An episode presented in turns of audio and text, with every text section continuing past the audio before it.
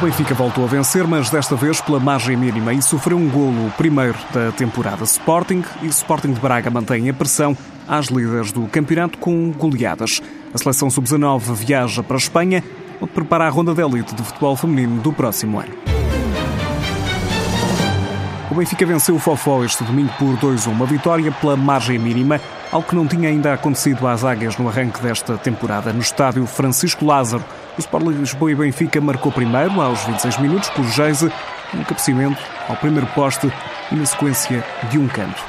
Mas 10 minutos depois, também num canto ao primeiro poste, Catarina Carvalho fez o um empate para o futebol Benfica. No segundo tempo, Nicole desbloqueou o resultado para as águias, um gol de cabeça, resposta a um cruzamento. Sete jogos depois do arranque do campeonato, o Benfica sofre o primeiro gol na Liga, já marcou 57, soma 21 pontos, em sequência de sete vitórias em sete jogos.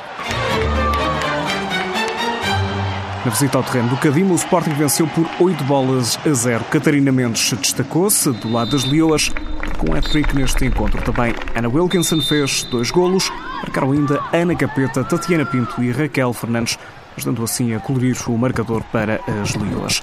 Já o Sporting de Braga também alcançou uma vitória tranquila frente ao Atlético Oriense por 4-0 golos de Vanessa, Jana e também de Machia. Com estes resultados, o Sporting é segundo classificado, mantém a pressão, está a 3 pontos do Benfica, tal como o Braga, seguem com 18 pontos. O Fofó atrasa-se na corrida pela liderança do campeonato.